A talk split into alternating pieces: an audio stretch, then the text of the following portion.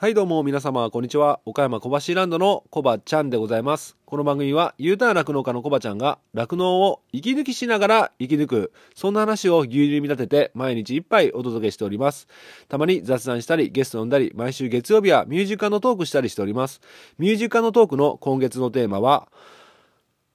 クリスマスに聴きたい曲クリスマスに聴きたい曲でございます。番組で流してもらいたい曲、ご意見ご感想などなど、番組概要欄の飛行機マークから受付しております。あ、飛行機マークじゃないや。え番組概要欄のリットリンクから受付しております。あなたからのお便りお待ちしております。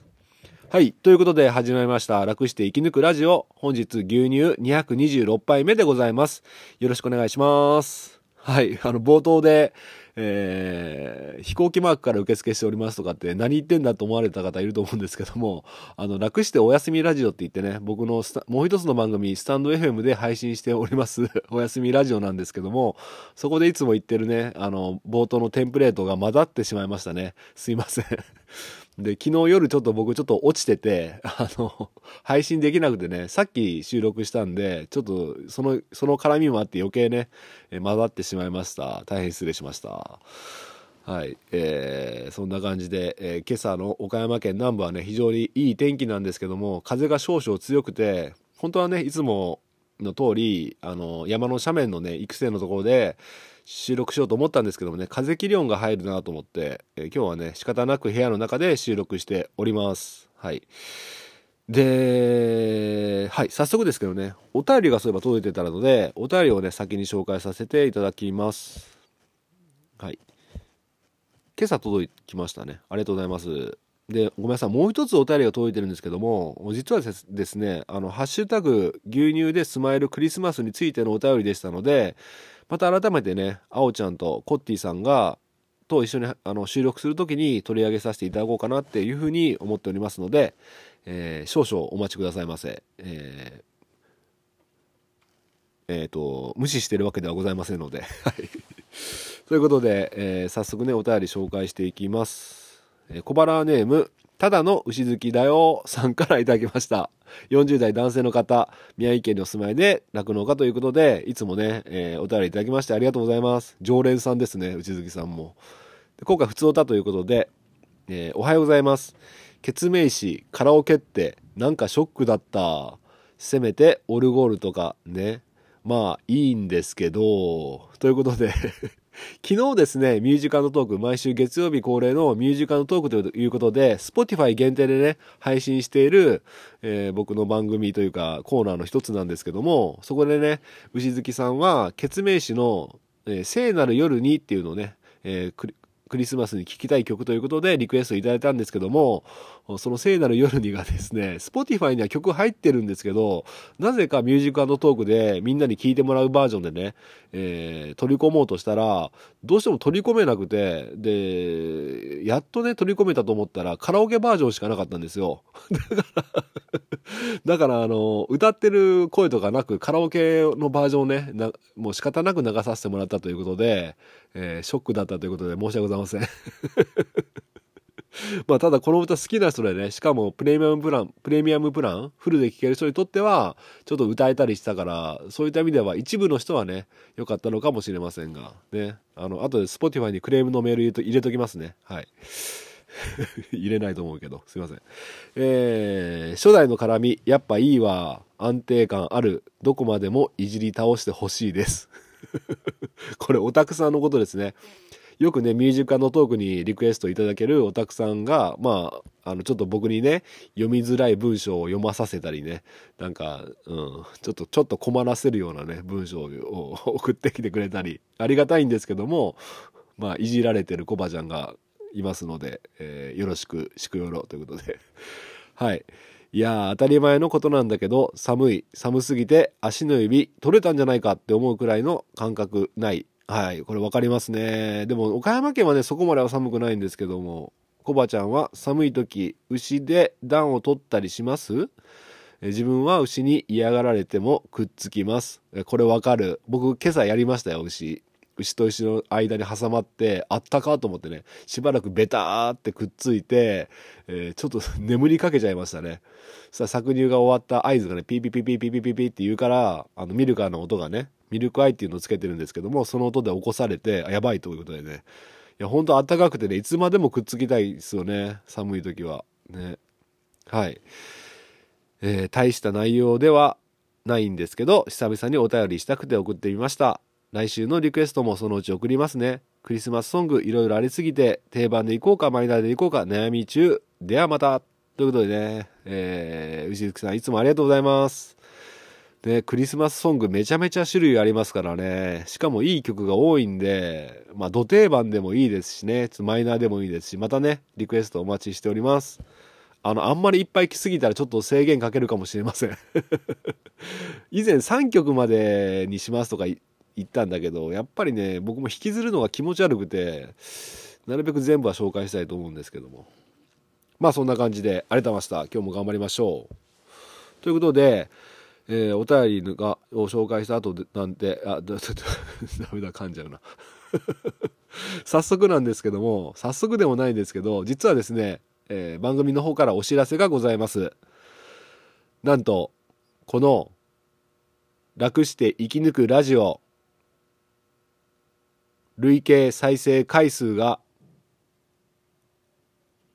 3万回を突破しました。ありがとうございます。3万回でございます。ありがとうございます。いつも聞いてくださってる小腹の皆さん、リスナーの皆様、そしてね、ふらふらっと遊びに来てくれるあなた、いや、本当にいつも応援していただいて、聞いていただいて、お耳のお供にしていただいて、本当にありがとうございます。いやー、嬉しいですね。うん。ただね、1万回、2万回っていうよりかはやっぱやっぱりねこうなってくるとやっぱり通過点になってきてやっぱり、えー、その度その度ねえー、喜んで何かをしたいってところなんですけども今回はねもうあくまで通過点ということでね、えー、やっていきたいと思います。あのー、ちょっと時間的にもねいろいろ以前とかはねリールインスタグラムでリール作ってみたりとかやってたんですけどもあの1万回リールとか2万回リールとかってねあの再生回数も少ないしえっ、ー、と、いいねも少ないんですよ。あ、これは、あの、見てる側は求めてないんだなと思って。あの、エゴ感出しすぎると良くないですね。うん。なんでちょっと今回は、えー、とりあえず、富士山で言えば、まあ5合目ぐらいまで来たよぐらいのノリで、えー、お疲れした、ありがとうございました、みたいな感じで、えー、通過しようと思っております。はい。で、今日はね、あの、おめでたいんで、あの、今までアンケートを取り続けてきたんですけども、僕の楽して生き抜くの、えー、お便りフォームの方で、えー、アンケートを取り続けてきたので、えー、そのね、アンケート結果だけ報告して、今日はコンパクトに終わりたいと思います。なので今日の一杯は、牛乳の適正価格アンケートということで、アンケート結果ということでお届けしていきたいと思います。えー、本当はね、ちょっとね、重い内容を話そうと思ったんですけども、やっぱめでたい時にね、重い内容を話すのもどうかなと思って、えー、今日はね、控えさせていただきます。重い内容が好きなあなた、少々お待ちください。あの結構ね、やっぱりね、僕もいろいろ音声配信聞いてて、やっぱり、なんだろう、人の心がやっぱ見れる重いなんか暗い内容の配信もあったりするじゃないですか。やっぱそういう配信ってねやっぱ心を打たれるというか人間の素の部分が見えるのってやっぱいいですよね。うん。なんでまたそういう配信もやっていきますので今日はね3万回おめでたいので今までのねアンケートの結果をね発表して終わりにしますね。でそのアンケートの内容っていうのが、えー、この番組は牛乳の適正価格の販売を求めることを目的の一つにしています。あなたが牛乳1リットル購入するならいくらまで出せますかということで、えー、今までね、えー、なんと累計で47件の回答をいただいております。はい。なので、えー、順位順にね紹介していきたいと思います。でやっぱり僕がね、えこの番組のコンセプトの一つで牛乳の価値を高めたいということでねえー、まあ、適正価格とも言い換えられますので、えー、リスナーの皆さんが、まあ、酪農家の方も一部いらっしゃいますけども、どのぐらいまでだったら牛乳1リットルにまでに、えー、お金が、いや、1リットルに対してお金が出せますかっていうね、アンケートを集めておりました。じゃあね、早速ね、そのアンケートの方、の集計を紹介していきたいと思いますで200円250円300円350円400円ということでね5段階に分けて、えー、ラジオボタンで選べるようにしてたんですけどもなんとですね、えー、一番最下位の5位4位がタイなので同じパーセンテージだったのでまずそちらの方から発表していきます。ということで4位になりますね。じゃあ4位タイが8.5%と8.5%ということで、えー、200円と250円が8.5%、8.5%でございました。ありがとうございます。まあ、これがね、今現在売られてる値段じゃないかなと思います。まあ、一般的に売られてる値段ですね。で、続きまして、第3位。第3位が、23.4%。1リットル購入するならいくらまで出せますか ?23.4%、350円でございます。ありがとうございます。で、あ、ごめんなさい。あ、いいのか。23.4%、350円でございます。ありがとうございます。で、第2位、第2位が、えー、あ、違うわ。ごめんなさい。わー、これまやっちまった。はい。えー、第、第3位言い直していいですか？ぐだぐだになっちゃった。第3位が21.3%。21.3%で、えー、牛乳1リットル購入するのはいくらまで出せますか ?400 円でございます。400円で、第3位が400円で21.3%でございました。ありがとうございます。で、第3位が23.4%の350円でございました。はい。すいません。ちょっともうこれだ、うん、取り直そうと思ったけどやめときます。はい。そして第1位が、まあ消去法でいきますと分かってると思いますけども、38.3%、牛乳1リットル購入するならいくらまで出せますか ?300 円でございました。ありがとうございます。なんか、妥当な感じですよね。うん。で、少なからず僕の番組をね、楽しみに聞いていただいているあなたは、あの、酪農現場のドキュメンタリーを知って、うん、これだったらこのぐらい出してやってもいいかなとかね、えー、もっと高くでもいいんじゃないとかね、うん、いろんな気持ちで聞いていただいた方がいらっしゃると想像できます。で、結果的にはね、300円が一番多い票数だったんですけども、やっぱ僕もね、まあ、一般的に売られる牛乳に関しては、300円ぐらい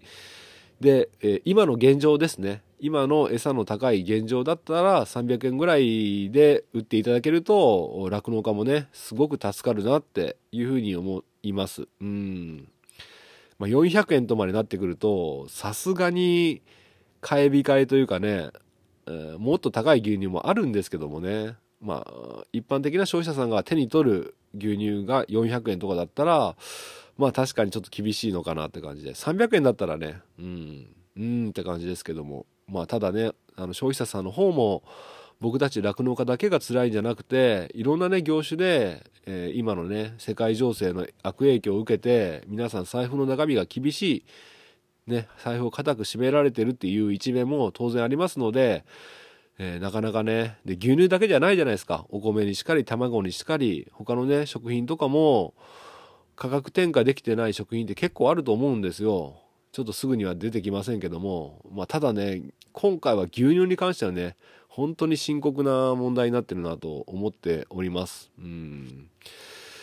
で今あの「ハッシュタグ牛乳でスマイルクリスマス」ということで24日にね僕がある動画をある特別なね動画を上げてその動画をねフォローしてあ僕のアカウントフォローして、えー、その動画に「いいね」をつけてリツイートしてくれれば、えー、プレゼントが当たりますよってことでね今続々とねプレゼントを提供してもいいよっていうね、えー、有志の方が、え賛同していただいている方がね続々と集まっております。今んとこ発表してるのが、え3個ぐらいありましたかね。3件ぐらい。3件ですね今のとこ。で他にもね届いあの届いてますのでまた発表していきたいと思うんですけども。まあそのそういうふうなことで、え消費拡大や理解情勢を狙いたい、えそしてねこの僕の番組を聞いていただいいただければさらにね深い部分が知れますよということでね僕の番組にも呼び込みたいということでフォロワー数1万人を目指すぜっていうことでね、えーやっております。なかなかこうツイッター自体が僕がねそこまであのしクロートではなく逆の素人なのでうまく立ち回れないんですけども。まあなんとかね右往左往しながら進んできております。でやっぱりねそういう理解情勢も必要な一方であの本当にね今あ年が越せないんじゃないかっていうね酪農家さんも実際にいることは事実なんですよ。事実ですよ。でうちもあのお金の借り入れができなければあの来月おそらく倒産してました。うん。もうそういう状況なんですよ。で僕の場合はねあの借り入れほぼほぼできると思って話しているんですけどもできなかったら来月潰れるんで、え最終回が来週になりら来月になります。あーえーと借り入れができそうな理由っていうのがやっぱ過去のね検定成績があの評価していただいたんですね。まあ、健全に経営してるねっていうことで評価していただいたっていうのが大きくて、まあ、当然あの検定成績があまり芳しくなかった酪農家さんとかはそういった情報を見て例えば本当はね1,000万借りたいのに500万しか借りれなかったとかね300万借りたいのに100万しか借りれなかったっていう風なやっぱりシビアにねそういう風のは見られているもので、えー少ししか借りれないんだったらやめようかとかねとりあえず少しでもいいから借りてやろうかとかねいろんなねいろんな状況やいろんなパターンがあるから僕が代表して言える立場じゃないんですけどもまあとにかくまとめると苦しい状況であのベジフル大百科ザ・クロップスに出演させていただきましたけども、えー本当にありがとうございましたということであのおかげさまでねえーあの反響もありまして僕の番組を聞いてくれるリスナーさんも増えまして本当にありがたかったんですけどもあのあの時収録したのが確か8月なんですよ。真夏の8月で配信されたのが10月でしたよね。であの収録した8月に比べるともう今の状況ってさらに悪化してるんですね、うん、さらに悪化してるってことだけは分かっておいてほしいなと思って。である意味あの酪農家ってあんまり苦しい状況が長く続きすぎて半分ねちょっと麻痺してるような、うん、麻痺してるような状況もあると思います。僕も含めてね。でなんていうんだ人間の生理現象っていうのかな。なんかショックな出来事があるとなんか記憶喪失になるとかって言うじゃないですか。それそこまでは極端じゃないけどやっぱりね、えー目の前の事実をね、えー体全体で受け止めてしまうとこう心がぐっと重くなっちゃうっていうかね。うん、だから半分は麻痺させとかないと思考停止しとかないとちょっと持たないのかなっていう部分も正直あると思います。うん。いや本当にうん。やっぱりだからなんだかんだ言ってもやっぱり僕はねいろいろ国に対してとかメーカーに対してね当初はね不満とかあったりして、えー言っててやっぱそれだけだとねやっぱ牛乳が売れてないっていう事実があるので牛乳を売っていかなきゃいけない、えー消費者さんに理解を求めたいということで消費者さんとの距離を縮めてね、えーの一杯でも多く飲んでいただきたいと思って、えーやっています、うん、今はそれを乗り越えてそういうふうにやっていますがやっぱねもう一つの一面ではやっぱり国の方行政の方政府ね今の酪農家が本当に厳しい状況に置かれてるというのをあの理解していただきたいですね。本当に。うん、でこのまま酪農家があの国の支援でえ4万頭淘汰で、え1頭15万円早期淘汰で出してくれるっていうことなんですけどそれ3月だしし今の酪農家を生き残らせるっていう今今でたった今ですよ年が越せない酪農家が多いって言われてる中今何もしないっていうのはねやっぱちょっとね僕はそこはちょっと待てよと言いたいのが本音です。うんえーこのまま酪農家が減ってしまうと当然ね、えー、何度も言ってますけどスーパーに置かれる牛乳が当たり前のようにたくさんあった牛乳がもうなくなってしまうという状況になりかねません。でいろいろ世界的にねあのいろんなことが起きてるじゃないですか戦争とかそれで今は輸入できてますけども乳製品とかが輸入できなくなったりする可能性もあるじゃないですか。あの関東のラジオのあのデイリーライフ石川匠さんの「レイライフ」で鈴木先生っていうね偉い先生の東大のね先生がおっしゃってましたけども万が一ね核戦争が起きた時に一番ね飢餓飢餓して死亡する人数が多いのが日本ですって。確か2万7,000人とか言ってたような。ごめんなさいこれ違うかもしれませんが。いやそういった中ねやっぱ輸入ばっかに依存するような国になってしまうと当然ね国内で出る食料を当てにし何か有事があった時にね輸入してるものが入ってこなくなった時にねどうすんですかと。いう話ですよね。でその大切な資源を減らすような方向で動いてるんじゃないかなっていうふうに見えます。うんだから脱脂粉乳とか、まあ、乳製品とかはねあの困っている国にね支援として送ってねそういったこともできるじゃないですか鈴木先生もおっしゃってましたけども。うん、なんとかだから今あるものを使ってプラスの方にね持っていけるような政策をもう一度考えていただけないかというふうに思います。で酪農家っていうのは一旦ねいなくなると新しく立ち上がる新規参入っていうのがねめちゃくちゃハードルが高い産業です。で酪農家一人一人が本当に職人というかねものすごい技術量を持ってる人たちですよ。まあ僕はちょっとまだまだですけどもそういうね貴重な人も、まあ、いなくなってしまうっていうことが起きるともうますますね、えー、本当畜産業自体が衰退してて、えー、いざ、えー、輸入できない、海外から食品が入ってこないような状況になった時にはもう遅いんですよね。だから今いる畜産業とか一次産業者を苦しんでるね。一次産業者を本当救っていただける政策をお願いしたいです。本当にお願いします。いや僕はあの借り入れしてなんとか延命できそうな気配です。ただ借り入れできない人もいますよきっと。うん。だからね本当に今いる酪農家を一人でも多く支援していただきたいというのが本音でございます。うん、と同時にですねやっぱり消費者さんの方にも楽しくね美味しくたくさんのね牛乳を消費していただかないと筋が通らないと言いますか、えー、全く売れないものに対して支援してくださいっていうのはねちょっと違うと思うんで僕たち自身もね消費者さんとの距離を詰めてね、えー、今回はね本当に感謝を込めていつも飲んでいただいてありがとうございますっていうことね感謝の恩返しも込めて、えー、ハッシュタグ牛乳でスマイルクリスマスっていうのをねやらさせていただきますのでぜひね酪農家さんあのビデオメッセージとかね募集しておりますので受付上のコッティさんもしくはね僕でも構いませんので、えー、ダイレクトメッセージ DM ねツイッターでもインスタでもいいので、えー、このあお便りフォームはダメか動画送れないですもんね、えー、いただければ嬉しいなって思います。ということでちょっとね長々とあっち行ったりこっち行ったりの話になっちゃいましたけどもよろしくお願いいたします。そんな感じで、えー、3万回突破ということで今後も続けていきますよ。あの潰れない限りは。